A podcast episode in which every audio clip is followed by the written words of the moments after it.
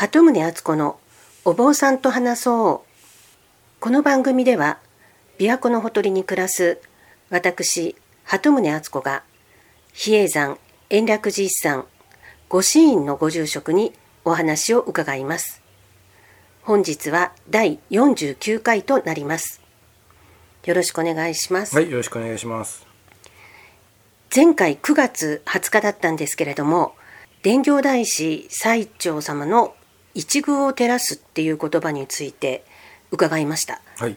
この言葉はあの最澄さんが書き残された「三下学章式」という文章の中のフレーズだったというお話だったんですけれどもはい。で今日はこの三下学章式についてもうちょっとお話を伺いたいんですけれども、はい。そもそもこれは、えー、と前回もちょっと聞いたんですけれども最澄さんが桓武天皇に宛てて書かれた文章だったわけですか？そうですね。当時はあの天台宗もまだできたばかりというか日本で認められて間がなかったので一体天台宗というものがどんなお坊さんを育てたいんだということをあの朝廷に提出しなきゃいけないわけですね。あ。それが西暦でいう818年の公認9年なんですけれども、まあ、その当時の仏教の教えの中で比叡山ではどのようにお坊さんを育てていくかということの指針を示したのでえー三下学章式とは言うんですけれども正式な名称では天台法華宗年文学生学章式と言います。で今は三下学章式という名前でまあ朝廷に出された後でその控えと言ったらおかしいんですけれどもやはりこういうことをあの宗祖が出したということであの後のお坊さんたちが研究して三下学章式としてまとめてあるんだと思いますけどね。え三下学章式っていう言葉の意味っていうのは？はい、山で修行をしているお坊さんのことを、まあ、学章というんですかね。お坊さんで。で山の家特に比叡山という意味の持ってるんですけれども比叡山で修行しているお坊さんの目標という感じですかね。まあ学校で言えば校訓みたいなもんでしょうね。ああ山の家の学生のはい。式、あの入学式とかの式。そうです。それで三下学章式。はい。比叡山で学ぶお坊さんにとっての校訓みたいな。まああの最澄さんがそう名付けて文章を書いたわけじゃないんですけどあ後で後の人がもうあつけた。の有名なフレーズがいっぱい入っているのでこれはお大師様の大事な教えだということで三下学章式という表現をされてるんだと思いますけどね。あじゃあ斉藤さんが自分で三下学章式って。ではないです。ああそうなんはいですね、じゃあこれはそのいわゆる今の学校の校訓みたいに、まあ、今だと箇条書きで校則とか校訓とかってあると思うんですけれども、ええ。これはもっとそういう長い文章。そうです。あの3つありまして三下学章式と言われているものが。はい。で6条8条4条というその序文があって規則が何条何個かあるんですけども6つ入っているもの8つ入っているもの4つ入っているものというように分かれてまして一番有名なのが最初に書かれた6条式だと言われています。でそれは今も比叡山で学ばれるお坊さんたちはこれを元にっていうかこれに従っていらっしゃるということですか？あのとりあえずこれは読んで頭に入れておかないとダメな文章ですよね。あ冒頭から「国宝とは何者ぞ」「宝とは同心なり同心ある人を名付けて国宝となす」という一文が出てきます。まずこれを理解しないと比叡山で勉強する意味はなくなりますよね。それの意味するところを簡単に説明してもらえますか？はい。国宝とは何者ぞということで一般に言われている国宝といえば物体を指しますよね。宝物仏像絵画建物。今日本で国宝といえばもうそういうものがあ国宝になりますけれども、もう一つ人間国宝っていう考え方ありますよね、はい。その技術を持っている人が国宝的な技術を持っているということに言いますけれども比叡山ではもう818年に国宝っていうのは人材のことを指すんだということで同心ある人これまた難しい言葉が出てくるんですけれども、はい。ちゃんと修行をして人のために思える心を持っている人が名付けて国宝となすというところからスタートします。同心ってあの道の心っはい、て書くんですよね心と書きま。す。じゃあその国宝を育てる国宝的な人材を育てる場所が比叡山であるということをまず朝廷に知らせたんですよね。はいその次の文が「故に個人の曰く」ということでまあ、中国のまあ古典から引っ張ってきた言葉なんですけれども一具有名な一具を照らすという部分に触れるわけです。ああはいで具体的に国宝的人材について説明がしてあるそうですね。まあ、例え例えと言ったらおかしいんですけども、まあ、それあの最初の国宝とは何者では分かりにくいところを少しずつ補っていく意味で軽寸10枚という言葉があるんですけれども、まあ、3センチほどの直径の宝石、はい。まあ、ダイヤモンドでも3センチの大きさがあったらものすごい大きなものだと思うんですけれどもそうです。そんなものが宝物じゃないよということで一遇を照らせる人間が国宝なんだという次は文章になっていきます。でさらに続けて「よく言いて行うことあたわざるは」といいわゆる4つの種類の人間に分けるというところがあるんですけれどもねでよく行いよく言う人が国宝ですよと。でよく行いて、えー言って行うことができない人口は立つんですけれども実行力を伴わない人は先生になればいいということで国の師という言い方をします。国師と言います。はいで技術はあると。よく行いて言うことはあたわざる。うまく言えないんだけども技術はある人は国の言うなりといって言うというのはあの用いるという字を言うと読むんですけれども国有といって、はい。あのまあ、技術者でしょうね。はあ。そういう人にすると。で両方できる人よく行いよく言う人が国の宝国宝であると。いうように言います。で両方ともできあのできない人は まあ国賊って大変ですけれども、まあ、賊となすということで必ず言う言うことを学ぶか行うことを学ぶかはあのしてほしいなということだと思います。そういう文章になってきます。あじゃあその最後の4番目の方の言うこともやることもできない人っていうのはでも努力次第でもちろんそうです。何かにはそのその前の3つのタイプのどこかにのカテゴリーには入ることができるというまあ、あの人間をまだそうやって差別してるのではなくて、まあ、人間の成長過程で、まあ、両方できなければまだ国賊なので まずどちらかできるようになって国有か国士になり。でまたさらに自分の足りないところができるようになれば国宝になれるわけですからはい。そういう人間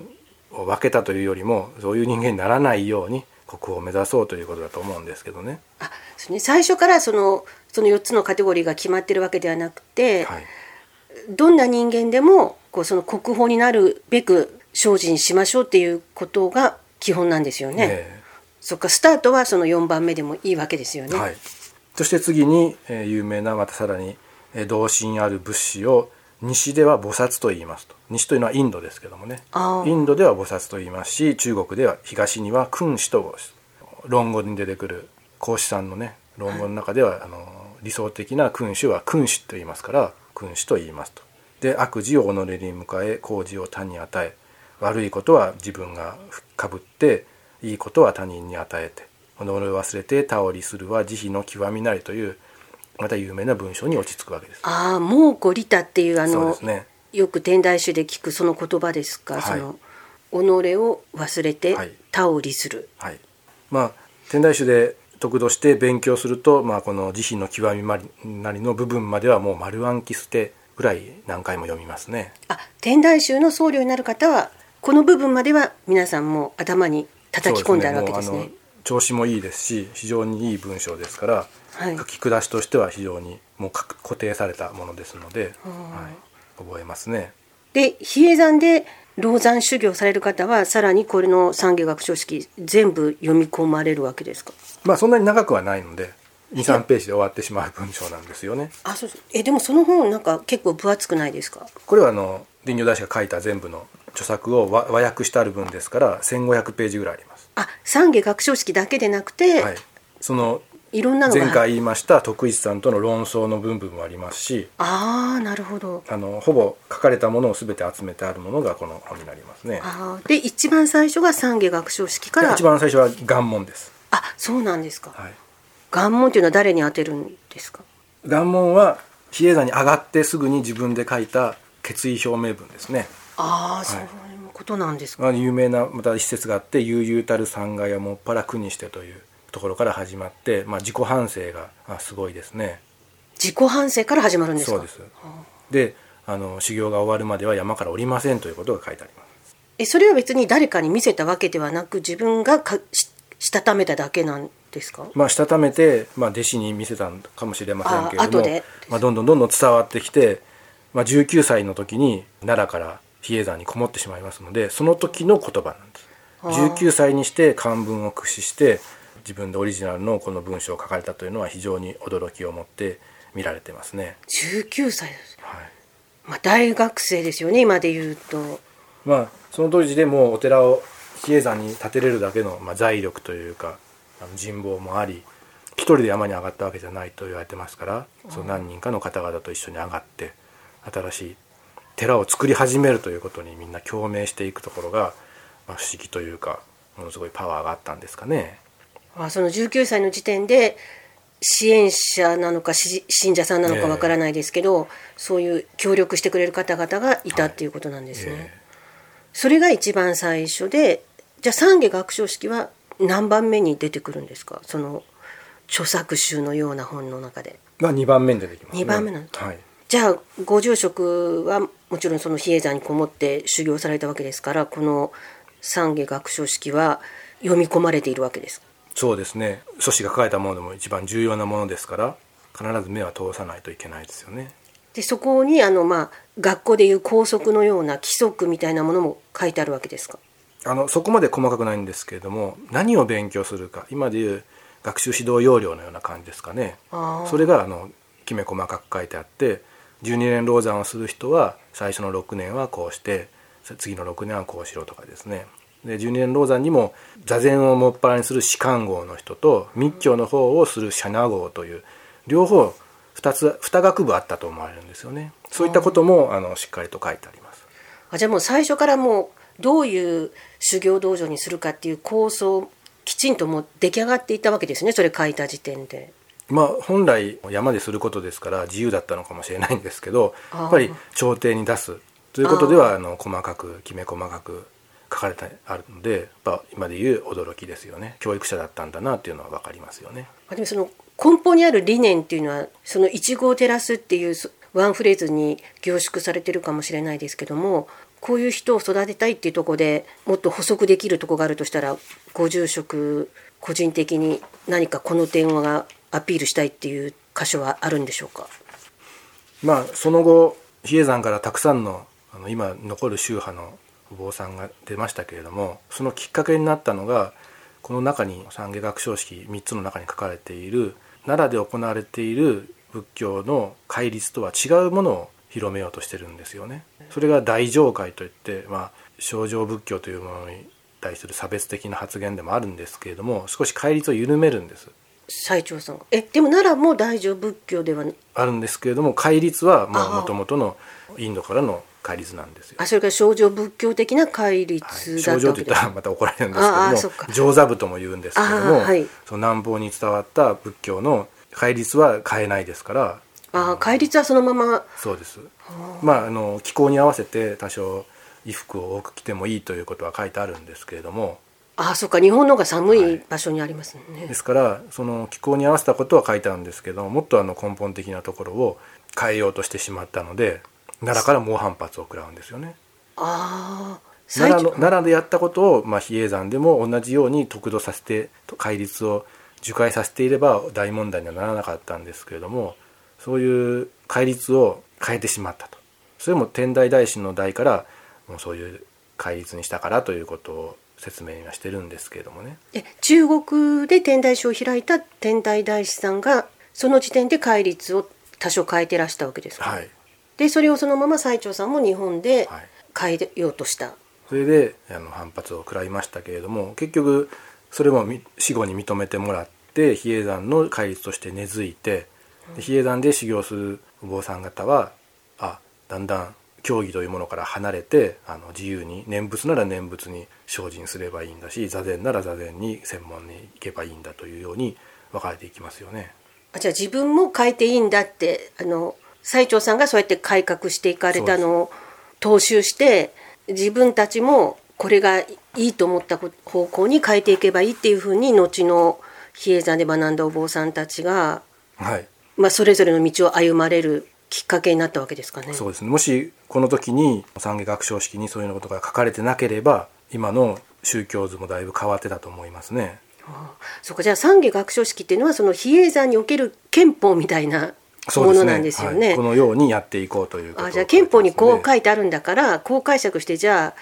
自分はこの法律はこう解釈してこう変えようみたいにアレンジしていけるっていうことなんですかね。やっぱりあのその後密教が入ってきたり称名も入ってきますのでもう比叡山の仏教今伝教大師が見られて なんか自分が開いたのとちょっと違うなと思われるかもしれませんし。あそっか、まあ、西条さんは法華経と思って始められたわけですよね、えーはい、だからあの日蓮さんがすごく伝教大師を尊敬していて天台大師も尊敬していて、曼荼羅にも書いていただけるんですけれどもその後のあの比叡山の坊さんに関してはもうクソみそですね。あ日蓮さんは。自分が法華経が、はい、日蓮さんは法華経が一番だと思ってるから。自覚大師円仁さんが中国へ行って密教を持って帰ってきたのはもう奮発ものですね。親鸞さんたちみたいに、まあ、法然さんみたいに念仏に集中してるのももう全く気に入らないと言ってますね。だから非常に日蓮宗は他宗を攻撃しますよね。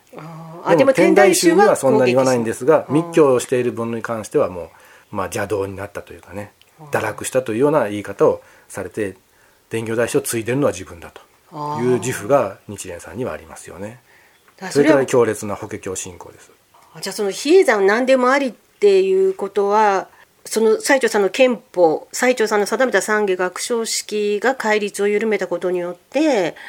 もうあらゆる要素が入ってな何でもありっていう言い方はちょっと語弊があるかもしれないですけども仏教どんな仏教をやってもいいっていうような修行道場にある意味なったことでさまざまな宗派の開祖さん瞑想が出てきた構想が出てきたということなんですね。そうですねえでもその一番の大きいその戒律の点で奈良が一番反発したっていう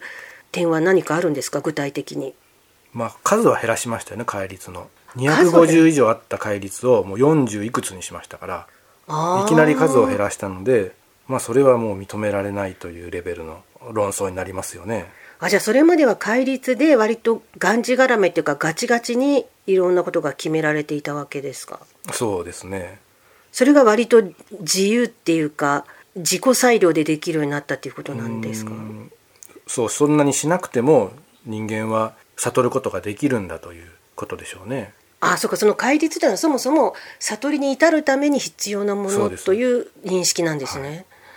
その点はどうしてそういう考えに至ったのかは知りたいですけど次回そこら辺を伺ってもいいでしょうか？そうですね。やっぱりお経がたくさん増えていって結局どのお経が正しいのかということのあの論争になってくるんですけれども法華経というものが一つ伝如大師様は一つの一本の筋としてこれを研究していこうということになったんだと思います。つまり法華経の中には誰でも悟りを開けるという文章がありますのでそこを具体的に現実化していこうと思ったら